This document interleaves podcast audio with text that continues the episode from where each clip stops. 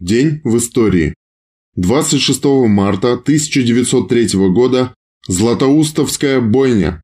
Расстрел царскими войсками бастующих рабочих в Златоусте, в ходе которых погибли 69 человек, более 250 были ранены, более 100 арестованы. Эти цифры высечены на памятном монументе, установленном в Златоусте на месте расстрела в 1967 году. Стачка, начавшаяся 23 марта по призыву кружка революционного настроения рабочих, была вызвана введением новых расчетных книжек и правил, отменявших льготы рабочих в пользовании заводской землей, увеличивающих размеры штрафов, продолжительность рабочего дня и так далее. 24 марта забастовка охватила все цеха, для переговоров с администрацией рабочие выбрали уполномоченных, но 25 марта их арестовала полиция. Прибывший на завод уфимский губернатор Богданович потребовал от рабочих возобновления работ, угрожая закрытием завода и применением военной силы.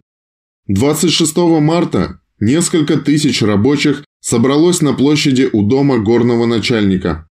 Губернатором была вызвана воинская команда. Рабочие настаивали на освобождении арестованных. По приказу Богдановича солдаты произвели три залпа. Было убито 69 человек, около 250 рабочих ранено. Царь одобрил действия губернатора.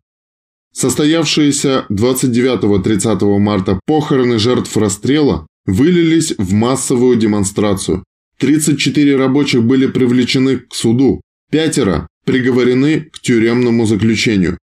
Ленинская «Искра» опубликовала обличительные материалы о Златоустовской бойне. Ряд социал-демократических комитетов выпустил прокламации. Златоустская бойня вызвала протест рабочих России. Непосредственный виновник Златоустской бойни Богданович был убит эсерами 19 мая 1903 года. В этот же день 1915 года родился Василий Григорьевич Зайцев. Во время Сталинградской битвы между 10 ноября и 17 декабря 1942 года уничтожил 225 солдат и офицеров германской армии и их союзников, включая 11 снайперов, Создал тактику снайперской охоты, написал учебник для снайперов. 23 марта 2001 года из-за «дороговизны» в кавычках дальнейшей эксплуатации была затоплена орбитальная станция «Мир».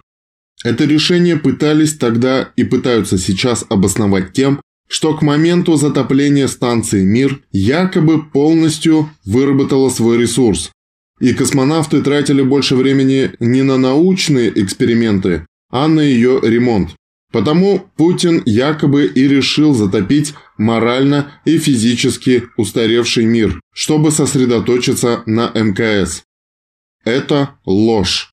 У станции «Мир», как известно, было 7 модулей. Годы их вывода на орбиту 1986 базовый модуль, 1987, 89, 90, 95, 95 и 1996. К 2001 году, соответственно, сроки их эксплуатации составляли 15, 14, 12, 11, 6, 6 и 5 лет.